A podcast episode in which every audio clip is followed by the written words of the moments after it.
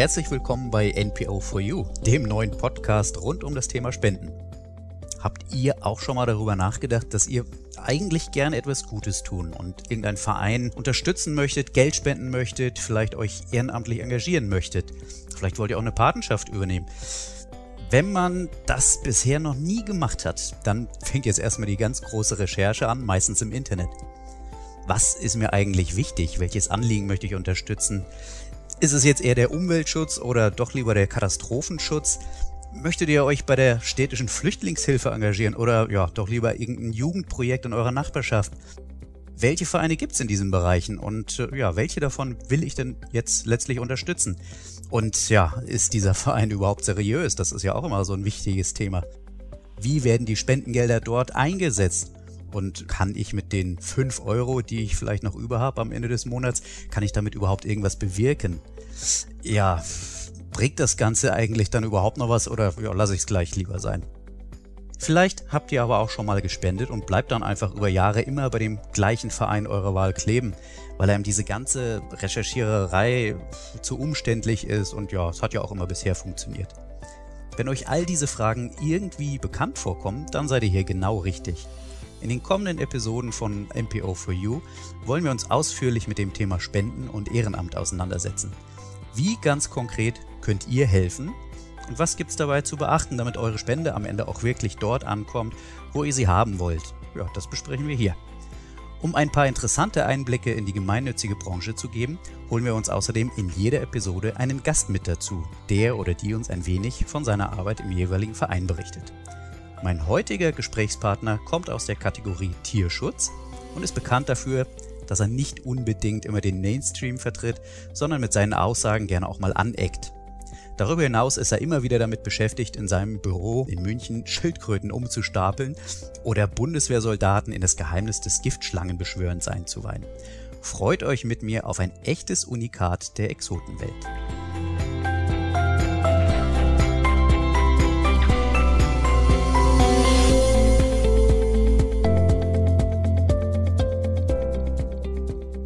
Freue mich, dass ich heute zu unserem allerersten Gespräch Dr. Markus Bauer begrüßen darf, Vorstandsvorsitzender und Leiter der Reptilienauffangstation in München. Herzlich willkommen, Markus. Hallo, freue mich.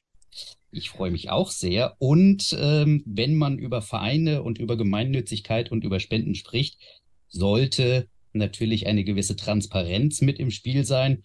Das heißt, äh, wir geben jetzt hier einfach mal den Transparenzhinweis, dass wir uns nicht unbekannt sind, sondern bei mir handelt es sich um einen ehemaligen Mitarbeiter deinerseits. Ähm, aber ich glaube, man sieht, äh, wir reden noch miteinander, wir sind im Guten auseinandergegangen. aber ähm, das soll nicht davor zurückschrecken, dass ich einfach mal die tolle Arbeit äh, des Vereins und der Station an dieser Stelle vorstellen möchte. Ähm, insofern darfst du hier in der ersten Episode unseres neuen Podcasts ja uns ein bisschen von der Station, von dem Verein, von der Einrichtung erzählen. Ähm, ja, was, was ganz genau macht denn überhaupt die Reptilienauffangstation? Ich meine, da ist der Name ja schon fast Programm, kann man sagen. Ja, mittlerweile nicht mehr ganz. Also wir, wir haben unser Spektrum ja ein, ein wenig ausgeweitet auf kleine exotische Säugetiere auch. Das ist wie wenn man bei einer großen deutschen Kaffeerösterei auch äh, Klamotten kaufen kann. Ähm, aber Hauptgeschäft sind natürlich Reptilien, Amphibien und Fische. Und wir betätigen uns da mittlerweile fast schon europaweit. Ähm, aber Schwerpunkt ist ganz klar Süddeutschland, also Baden-Württemberg und Bayern. Mhm. Das heißt, Reptilien auffangen, wo ganz genau kommen denn diese ganzen Tiere überhaupt her? Das ist ganz unterschiedlich. Also wir haben verschiedene, in Anführungszeichen, Quellen. Die wichtigsten sind sicherlich lokale Behörden, also unsere Naturschutzbehörden, wenn Tiere illegal gehalten werden oder ähm, womöglich daher die Herkunft der Tiere nicht klar ist. Ähm, und Veterinärämter, das heißt, es sind dann Tiere, die aus dem Tierschutzfall kommen, die schlecht gehalten worden sind, Animal Hoarding Fälle, im Grunde wie in jedem Tierheim. Dann kommt bei uns noch mit dazu in Bayern ähm, die öffentliche Sicherheit und Ordnung. In Bayern sind ja gefährliche Tiere verboten. Und wenn jemand illegal so ein Tier hält, dann kriegt das weggenommen und äh, dann kommen die Giftschlangen zum Beispiel eben in unsere Obhut und verbleiben da in der Regel auch. dann arbeiten wir natürlich ähm, mit der Bundespolizei zusammen. Da muss man an illegale Tiertransporte denken, die in Bayern ja durchaus relevant sind. Also es sind nicht nur Hunde und Katzenwelpen, sondern da ist mal ein Äffchen mit dabei, da ist Hirsche haben wir schon gekriegt. Ähm, ein illegaler Puma, den sich äh, jemand in Tschechien gekauft hat und ihn auf der Couch wie eine Hauskatze halten wollte. Ähm, geschmuggelte Nasenbären, solche Geschichten kommen damit dazu. Und ähm, auch noch ein wichtiger Partner für uns ist der Zoll. Ähm, also Tiere, die am Flughafen entdeckt werden, die illegal importiert werden, aber auch illegal exportiert. Ich denke da jetzt an einen weißen Alligator, der zu einem Lunchpaket mit Frischhaltefolie verschnürt ähm, in einem Koffer gefunden worden ist. Und dann kriegen wir natürlich auch noch die ganzen Fundtiere. Viele Tierheime haben ja keine Erlaubnis, Reptilien zu pflegen. Das heißt, die nehmen die Tiere auf und geben sie dann zeitnah in unsere Obhut. Auch da kommen relativ viele Tiere ähm, jedes Jahr in unsere Obhut. Viele werden auch wieder vom Besitzer gesucht und abgeholt. Die meisten bleiben aber leider ähm, dann doch sitzen. Und wenn wir Kapazitäten haben, das ist ganz wichtig, also nur wenn wir es platzmäßig machen können, nehmen wir auch wie jedes Tierheim Tiere von Personen auf, die aus welchen Gründen auch immer ihre Tiere nicht mehr pflegen können oder wollen. Es klingt unglaublich vielfältig und spannend. Ich durfte es ja eine Zeit lang auch miterleben und äh, so den klassischen Arbeitsalltag 9 to 5. Ich komme auf die Arbeit, ich schmeiße den Computer an, um 15 Uhr äh, mache ich vielleicht noch ein Kaffeepäuschen und dann ist irgendwann Schluss. Ähm, so klingt es tatsächlich gar nicht und so ist es eigentlich auch nicht. ne? ähm, eine Sonderphase oder eine besondere Periode waren ja eigentlich so die letzten zwei, drei Jahre, gerade in Hinblick auf Beschlagnahmen. Ich durfte es selber erleben. Ähm, wenn du denn mit der Behörde oder mit der Polizei vor irgendeinem Haushalt standst, wo Tiere beschlagnahmt werden sollten, dann äh, waren die teilweise so dreist und haben rausgebrüllt, ich habe Corona und haben die Tür wieder zugeworfen.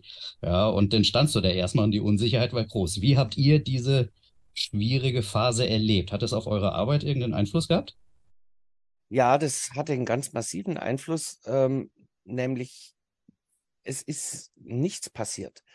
Also Corona war bis Ende 2020 für uns eine Zeit, in der tierschutzmäßig überhaupt nichts passiert ist. Es gab eine Order, ähm, dass die Veterinärämter sich nur um ganz gravierende Fälle, vor allem im Nutztierbereich, kümmern sollten. Und der Heimtierbereich war wegen Zutritts- und Kontaktverboten äh, mehr oder weniger ausgeklammert. Das heißt, da ist sehr viel im Dunkeln versumpft. Ähm, und es hat eigentlich kein großartiger behördlicher Tierschutz mehr, mehr stattgefunden. Das hat sich dann äh, Ende 2020 geändert, weil eben ein, größerer äh, Tierschutzfall in Baden-Württemberg war, der ähm, uns dann zumindest ein Stück weit das Leben gerettet hat, weil wir halt ähm, auch nur äh, letzten Endes Geld verdienen können, wenn wir einen Tierschutzfall haben und eine Rechnung schreiben können dafür. Das war also relativ schwierig. Das heißt, für uns war Corona eher die große Flaute, wo wir von behördlicher Seite so gut wie keine Aufgaben übertragen bekommen haben. Hm. Ist ja auch äh, Stichwort Kurzarbeit. Tierpflege ist ja nichts, was du denn irgendwie ins Homeoffice verlagern kannst oder wo du die Leute dann mal eben äh, nach Hause schickst. Wie hat sich das denn äh, auf den Arbeitsalltag ausgewirkt? Ja, wir haben äh, natürlich überlegt, ob man, ob man Kurzarbeit anmeldet. Da war aber auch ein Stück weit natürlich der Gedanke, wenn ich jetzt einen Tierpfleger mit seinem geringen Tierpflegergehalt in Kurzarbeit schicke, kann der seine Wohnungsmiete noch bezahlen. Und deswegen haben wir uns im Team darauf geeinigt, ähm, im Schichtdienst zu arbeiten. Wir haben ja drei Standorte, die waren also ganz strikt getrennt. Mhm. Wir hatten nur noch virtuellen Kontakt, also in, in Zoom-Meetings. Und ähm, wir haben dann die Tierpfleger wirklich 50-50 in Schichten eingeteilt, ähm, die dann abwechselnd gearbeitet haben, dass da möglichst wenig ähm, Kontakt zustande kam. Hintergrund für mich war halt, dass gleich zu Beginn der Pandemie bei uns einmal Corona durchgerauscht ist und ähm, wir dann wirklich einen einzigen Tag hatten, wo außer mir alle anderen in Quarantäne waren, dann ist es natürlich schwierig, wenn man so viele Tiere hat wie wir. Mhm.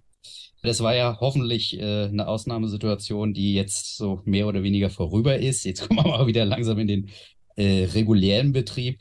Wie müssen Leute, die noch nie in der Auffangstation waren, ich meine, man kann da ja auch Führungen mitmachen, man kann sich das ja alles anschauen.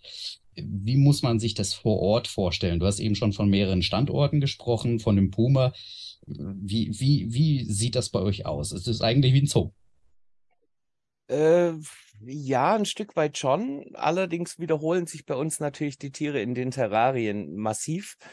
Und ähm, man hat dann, was weiß ich, äh, 30 Terrarien, in denen Königspythons sitzen. Also das unterscheidet uns vielleicht ein bisschen vom Zoo. Ähm, wir haben drei Standorte, das haben wir schon gesagt, die sich auch von den Arbeitsaufgaben massiv unterscheiden, aber auch von der von der Optik. Also unser Mutterhaus in, in der Stadt an der Uni, das ist ja doch eher so ein baufälliges Gebäude, das auch nie dafür gedacht war, da Tierhaltung zu betreiben. Das heißt, wir haben dann aus einem ehemaligen Büro einen Krokodilraum gemacht, der jetzt bis auf Brusthöhe geflutet ist. Ähm, das ist also doch sehr improvisiert. Man hat da auch keine, äh, wie soll ich das formulieren, schönen Terrarienfronten, sondern da muss man halt je nach Tieren, die reinkommen, entweder zehn kleine oder ein großes Terrarium stellen. Das heißt, es wirkt immer ein bisschen improvisiert. Da halten wir auch hauptsächlich die kleineren Tiere, also kleine Schlangen, Echsen. Da ist unsere Quarantäne und die großen Tiere haben wir in ein Gebäude ausgelagert, das wir vom Tierschutzverein München zur Verfügung gestellt bekommen. Ähm, da haben dann die großen Leguane wirklich Zimmer. Die Riesenschlangen haben eigene Zimmer. Wir haben äh, deutlich höhere Sicherheitsmaßnahmen. Ähm, und wenn man da reinläuft, das erinnert wirklich an einen Zoo. Bei uns ist es ganz wichtig, wir wollen nicht nur Tiere verwahren und irgendwo auf Zeitung setzen oder auf Fliesen bis sie möglichst schnell wieder weggehen, sondern viele dieser Tiere leben ja oft sehr lange bei uns. Das heißt, wir haben dann naturnah eingerichtete Räume oder Terrarien, da wird mit Naturboden gearbeitet, mit zum Teil einer sehr üppigen Bepflanzung, da sind Baumstämme drin. Ähm, das ist natürlich in einem, in einem Raum viel besser machbar als in einem kleinen Terrarium oder in einem, in einem Raum, in dem 100 Terrarien stehen. Aber auch in der Terrarienhaltung versuchen wir möglichst naturnah die Tiere dauerhaft zu pflegen und sie auch mit Enrichment-Maßnahmen zu beschäftigen, damit die nicht, ja, ich, ich vergleiche das immer mit so, einem, so einer eingerichteten kleinen Wohnung. Wenn da nichts passiert, dann ist auch die schönste Wohnungseinrichtung auf Dauer nichts mehr wert. Deswegen versuchen wir den Tieren auch ein bisschen Abwechslung in ihren Alltag zu bringen. Und da gehört für mich eben auch eine naturnahe Gestaltung ihres Lebensraums mit dazu.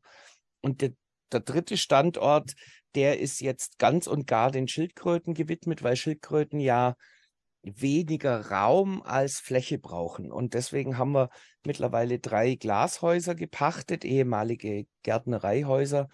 In einem ist, reiht sich quasi ein Teichgehege ans nächste. Da leben einige hundert Schmuckschildkröten, aber auch Schnapp- und Geierschildkröten, die ja auch dauerhaft bei uns bleiben müssen.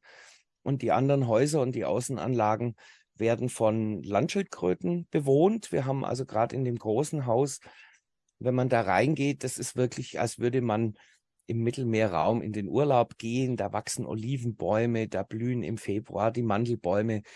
Man hat, äh, wenn man reinläuft, das ist wie gegen eine Wand aus, aus Duft zu laufen, Rosmarin, Lavendel, ähm, die sind also sehr naturnah mediterran bepflanzt. Nur so als Beispiel, wir haben 16 Tonnen Gestein verbaut, um da Struktur reinzubringen. Und da leben eben die, die Schildkröten dann häufig auch über mehrere Jahre, bis sie vermittelt werden können. Ja, also ich finde das wahnsinnig spannend, gerade wenn man so dieses, dieses Feeling raushört. Ähm, also man hört sofort, da ist bei dir viel Leidenschaft und auch so dieser Wunsch, naturnah muss es sein. Es muss wirklich was Geiles für die Tiere sein. Ähm, das ist aber nun mal auch Arbeit, die sich gar nicht von selber macht. Wie viele Leute habt ihr jetzt momentan? Also wir sind im Moment mit Tierärzten, Bürokraft, Putzkraft, äh, 20 Personen, davon zwei Auszubildende zum Zootierpfleger. Und wir arbeiten auch primär mit Angestelltenpersonal. Das, da wird man oft ja ein bisschen komisch angeguckt, weil man ja in der landläufigen Meinung immer davon ausgeht, Tierschutz ist ja Ehrenamt und äh, das muss man doch aus Leidenschaft machen. Ganz ehrlich, wer bei uns mit Leidenschaft nicht dabei ist, der macht den Job nicht lange. Ich bin aber der festen Überzeugung, wenn ich mit speziellen Tieren arbeite, dann brauche ich auch gut ausgebildetes Personal und das muss fair und ordentlich für seine Arbeit bezahlt werden. Nur so kann ich garantieren, dass wir das Optimum für die Tiere rausholen können. Und das ist bei der Tierzahl, wir haben so im Moment zwischen 2500 und 3000 Tieren. Ich kann es deswegen nicht genau sagen, weil die Inventur jetzt dann erst anläuft. Die machen wir einmal im Jahr. Ähm, da ist man schon sehr schwer beschäftigt. Ne? Und gerade wenn man so Landschaftsgehege ähm, wie in den Glashäusern pflegen muss, das ist mit äh, mal ein Blättchen zupfen natürlich nicht getan. Ähm, deswegen bin ich schon der Meinung, dass das Sinn macht, mit gut ausgebildetem Personal zu arbeiten. Und wir haben ja auch sehr viele sogenannte gefährliche Tiere, seien es Krokodile, Riesenschlangen und äh, unsere gut 120 Giftschlangen, die bei uns angelandet sind und die wir pflegen müssen. Da kann ich keinen Ehrenamtler reinschicken, da kann ich aber auch nicht mit einer 1-Euro-Kraft oder mit Sozialstunden leistenden Arbeiten, da brauche ich ausgebildetes Personal, um qualitativ hochwertige Arbeit garantieren zu können. Ich glaube, das sieht die Berufsgenossenschaft ganz genauso. ja, das ist äh, tatsächlich immer ein bisschen schwierig, ähm, da Ehrenamtler ins gefährliche Feld zu schicken. Also, das ist richtig. Äh, Aber ich, ich muss sagen, wir haben natürlich ähm, ehrenamtliche Mitarbeiter auch, die äh, ganz, ganz wertvolle, hervorragende Arbeit leisten, die man nicht hoch genug schätzen kann. Nur musst du halt gerade bei uns oder auch jetzt in einem klassischen Tierheim, in dem sogenannte Kampfhunde gepflegt werden, musst du halt immer gucken, kann ich Person XY in dieses Gehege reinlassen oder nicht. Und ähm, das ergänzt sich sehr schön, aber die tägliche ähm, Hauptarbeit machen bei uns eben keine Ehrenamtler, sondern hauptberufliche. Mhm. Ja, das macht ja auch Sinn in dem Fall. Nichtsdestotrotz, bei euch gibt es Ehrenamt, du hast es schon gesagt. Wie, wie kann man sich das von dem Vereinsleben her vorstellen? Der Verein ist ja nicht nur dazu da, um, ich sage jetzt mal, Spenden zu sammeln, Gelder zu generieren, sondern da steckt ja noch viel mehr dahinter. Da steckt ja auch Bildungsaufklärungsarbeit dahinter? Wie viele Vereinsmitglieder habt ihr? Wie viele Ehrenamtler haben, habt ihr? Wie, wie, kann man sich das vorstellen und wie kann man sich vielleicht auch, wenn man Interesse an sowas hat, da mit einbringen? Hm. Also wir sind ein relativ sehr kleiner Verein. Wir haben etwa 500 Mitglieder. Ist also nicht vergleichbar mit einem klassischen Tierschutzverein. Ähm, das Vereinsleben an sich ist aufgrund der Tatsache, dass unsere Mitglieder mittlerweile über Europa verstreut sind, jetzt auch nicht so zu sehen, dass man da äh, regelmäßig zusammensitzt oder so, sondern wir haben äh, ein Vereinsmagazin, das du ja damals äh, äh, mit uns äh, gemeinsam ins Leben gerufen hast, wo wir versuchen zu informieren. Wir machen sehr viel über Social Media, ähm, um die Menschen einfach teilhaben zu lassen an dem, was bei uns passiert, aber auch an dem, was wir denken. Ansonsten ist das Vereinsleben doch eher bescheiden, muss ich sagen. ähm, ist, aber, ist aber eben äh, äh, auch der Tatsache geschuldet, dass die, die Mitglieder wirklich sehr, sehr weit verstreut sind. Ähm, was Ehrenamt angeht, das ist relativ einfach. Ähm, wir haben für, ich nenne es jetzt mal so eine Art Social Days, immer einen wahnsinnigen Bedarf an, an Händen, die helfen. Also gerade wenn ich an die Gewächshäuser denke, ähm, da sind dann mal ein Dutzend freiwillige Helfer da. Du hast es ja auch noch erlebt, die wahnsinnig tolle Arbeit leisten. Also wir haben jetzt für die Schnappschildkröten im vorletzten Jahr Außenteiche gebaut. Da kam dann jemand mit seinem kleinen Bagger an und hat den zur Verfügung gestellt und hat diese ganzen Aushubarbeiten für uns gemacht. Wir haben Ehrenamtler, die sich um die Paten kümmern. Wir haben Ehrenamtliche, die sich um die Homepage kümmern. Wir haben jetzt ein neues Projekt, das so ein bisschen in den Artenschutz geht, ähm, mit heimischen Reptilien. Das steht und fällt mit einem unglaublich engagierten Ehrenamtler, der die Meldungen von Sichtungen bearbeitet, der eine virtuelle Karte betreut, wo wir eintragen, wo Tiere gesichtet worden sind. Das wäre ohne, ohne Ehrenamtler gar nicht möglich. Also wenn man irgendwelche Fähigkeiten hat und die einbringen will, kann ich also nur darum bitten, ähm, Mail schreiben über die Homepage und ähm, anbieten, was geht. Wir haben also auch einige Dinge, die man im Homeoffice machen kann. Wir haben äh, Dinge, wo man wirklich hinklotzen muss, wie eben Erdarbeiten, Gehegeneugestaltung. Das müssen wir halt immer versuchen, ein bisschen zu organisieren und einen Termin zu finden. Ähm, was eher schwierig ist, ist die ehrenamtliche Mitarbeit in der täglichen Tierpflege. Da sind viele Menschen dann enttäuscht, dass man eben als Pfleger gar nicht so viel emotional hochwertigen Tierkontakt hat, sondern Scheiben putzt und Wasser schleppt und äh, Tierpflege ist halt doch eher, ja, Dreck wegmachen, schwere körperliche Arbeit und weniger Tiere lieb haben, Tiere in die Hand nehmen. Ähm, da haben wir schon einige Menschen wirklich enttäuschen müssen. Und es ist bei uns halt auch schwierig, weil ich nur einen gut eingearbeiteten ähm, ehrenamtlichen Mitarbeiter dann mal in einem Wochenenddienst mitlaufen lassen kann, ähm, weil man muss sich dann schon gut auskennen gut eingearbeitet sein.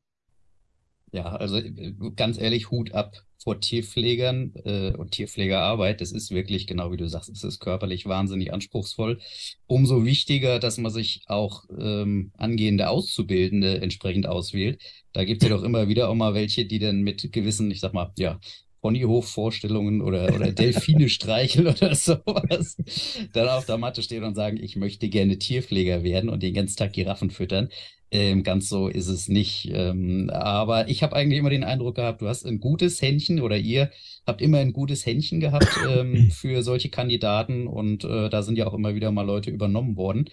Ähm, inwiefern äh, spielt gerade die junge Generation, und da sind wir ja bei Auszubildenden, ähm, äh, inwiefern spielt das eine Rolle, gerade hinsichtlich Aufklärung? Also ihr habt ja auch viele Schulklassen bei euch äh, in der Station, die sich das Ganze anschauen, ähm, eine Führung mitmachen, äh, teilweise sehr gute Fragen stellen und so weiter. Wie wichtig ist das für eure Arbeit?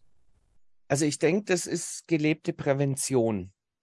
Ähm, ich, wenn ich mich so an meine Kindheit zurückerinnere, natürlich hat man durch Fernsehen in meiner Jugend, mehr gab es da nicht, ähm, hat man so ein, ein Wunschdenken. Ne? So, äh, weil du gerade Delfine streicheln ansprichst. Als ich Kind war, war Flipper hoch im Kurs. Ähm, da, da, da entstehen schon Träume und sicherlich auch Tierwünsche. Das halte ich auch für völlig legitim. Ich finde es ganz wichtig, dass Kinder und Jugendliche sich zu Tieren hingezogen fühlen, und den Kontakt zu Tieren möchten. Also ich verstehe auch jeden, der sich ein Haustier wünscht. Nur ist es halt wichtig, dass man nicht nur irgendwelche Hochglanzwerbung sieht, sondern dass man auch die andere Seite sieht, dass Tiere krank werden, wenn man sie nicht gut versorgt, dass Tiere weggeworfen werden, abgegeben werden, dass sie riesengroß werden, wir haben auch ganz oft Kinder und Jugendliche, die sich zum Beispiel einen Leopardgecko wünschen. Die sind ja nun auch zum Küssen niedlich. Aber wenn ich dann halt sage, ja, aber dann musst du lebende Insekten kaufen und musst die pflegen und gut versorgen und musst die da reintun und zugucken, wie die gefressen werden, dann ist die Begeisterung meistens schon relativ gedämpft oder die Begeisterung der Eltern ist sehr gedämpft.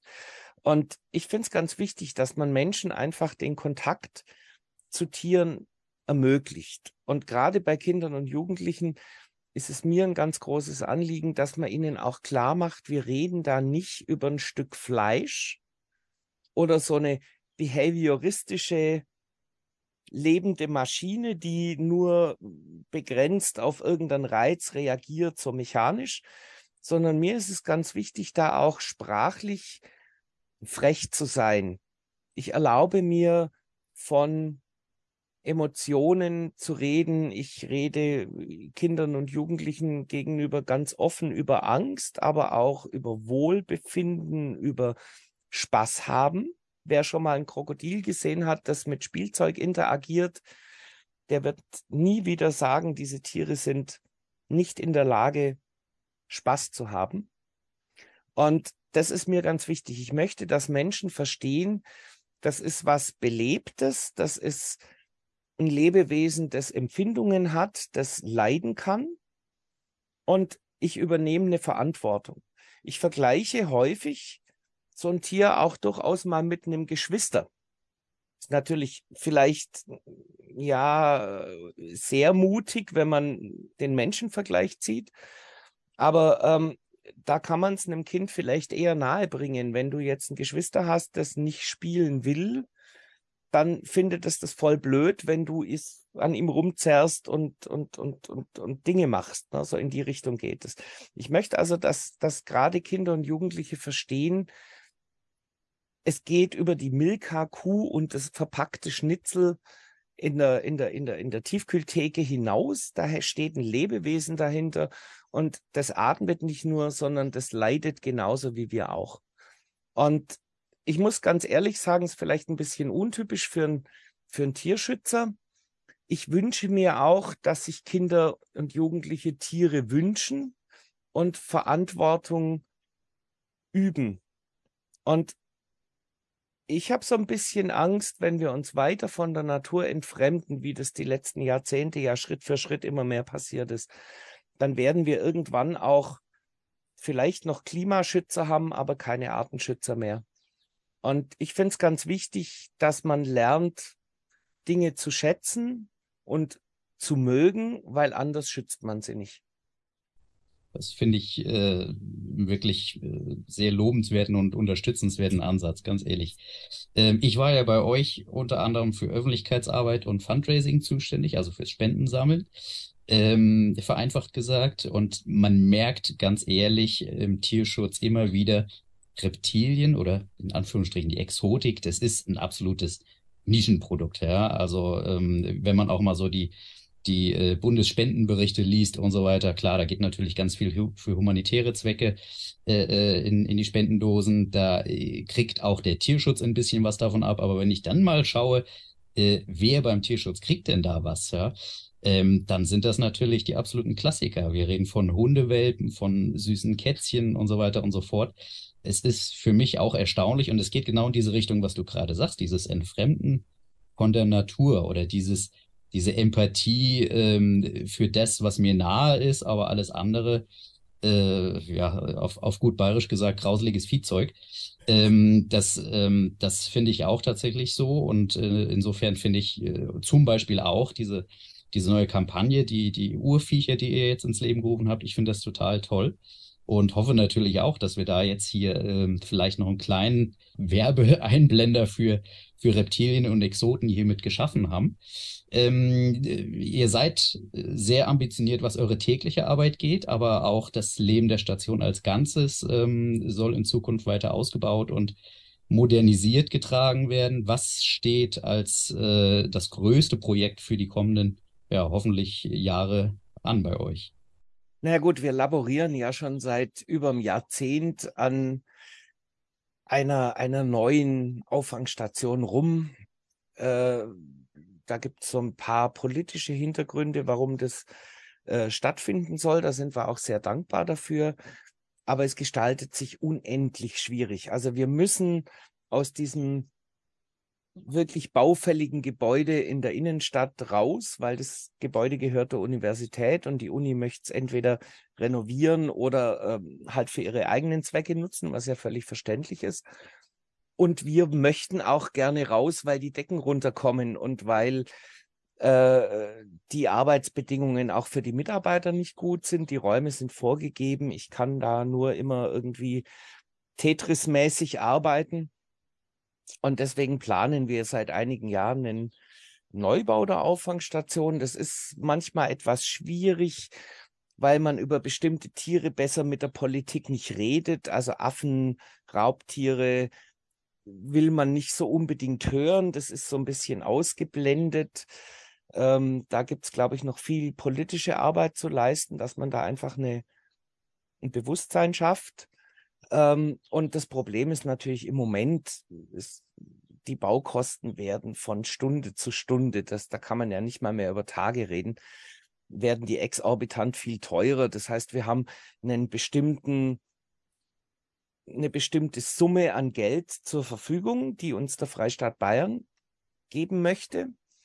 Aber für dieses Geld kriege ich halt leider nicht mehr wirklich viel gebaut. Also 10 Millionen sind heute nichts.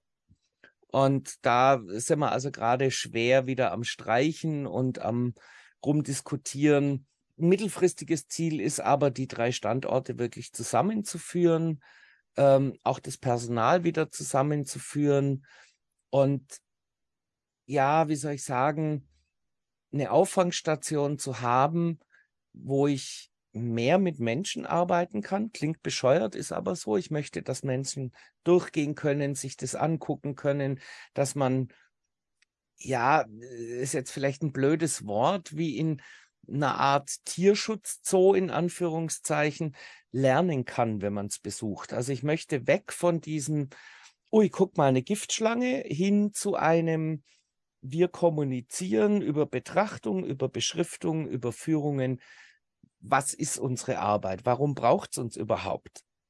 Ist es sinnvoll, sich ein Pippi Langstrumpf-Äffchen zu wünschen oder geht dieses Tier jämmerlich zugrunde, weil es eben in Einzelhaft geistig verkümmert? Und ich möchte natürlich mittelfristig auch ein bisschen weg von diesen reinen Tiere verwahren. Ich möchte, dass wir ein offenes Haus sind für Wissenschaftlerinnen, dass mit unseren Tieren gearbeitet wird. Also jetzt nicht an Tierversuche und äh, irgend sowas denken, sondern Verhaltensbiologie, Tierschutzthemen.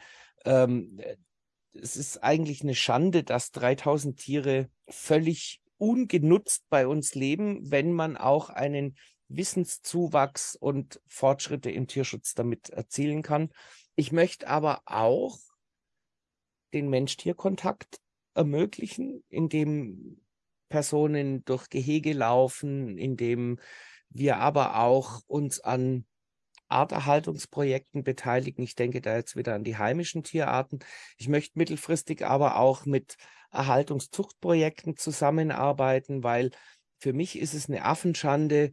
Ich habe eine Schildkröte, die ist super bedroht und ich könnte sie in ein sinnvolles Arterhaltungsprojekt integrieren. Dann darf ich nicht meine Ideologie, ich bin Tierschützer, Nachzucht ist böse, in den Vordergrund stellen, sondern ich muss dann auch quasi die Nachbarthemen sehen. Und das möchte man in dem, in dem Neubau ähm, versuchen umzusetzen. Und was für mich ganz vordergründig ist, ich möchte, dass meine Tierpfleger nicht mehr auf zwei Meter Höhe mit einem 20 Kilo Sack Erde äh, stehen, um auf 2,50 Meter Höhe äh, ein gestapeltes Terrarium bedienen zu müssen.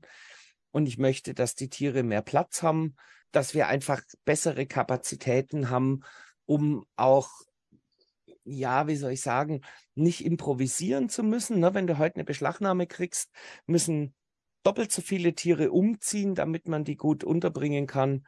Und das möchte ich eben mit dem Neubau verhindern. Also Traum, ich hoffe, ich erlebe es noch, bevor ich in Rente gehe.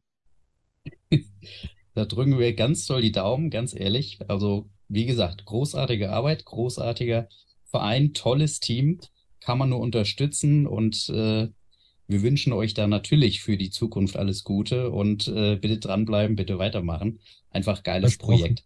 Vielen, vielen Dank. okay, alles klar. Wer sich noch weiter über die Auffangstation informieren möchte, der kann das machen unter www.reptilienauffangstation.de. Da gibt es natürlich auch Tätigkeitsberichte, das genannte Vereinsmagazin und so weiter und so fort. Vielen Dank, Markus, fürs Dabeisein. Und ja, bis zum nächsten Mal. Danke. Ganz vielen Dank für dein Interesse. Ciao. Tschüss.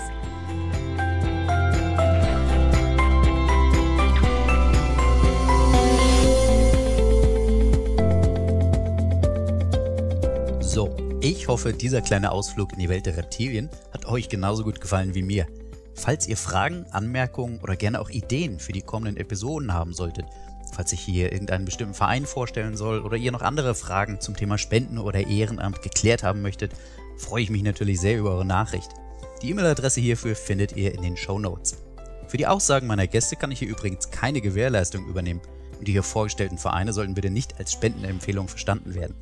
Solltet ihr mit dem Gedanken spielen, an diesen oder einen anderen Verein spenden zu wollen, informiert euch bitte auch noch an anderer Stelle, ob die Ziele und Zwecke des jeweiligen Vereins euren persönlichen Erwartungen entsprechen. Und jetzt danke ich euch ganz herzlich fürs Einschalten und Zuhören. Würde mich sehr freuen, wenn ihr auch beim nächsten Mal wieder mit dabei seid. Bis dahin, alles Gute und ciao.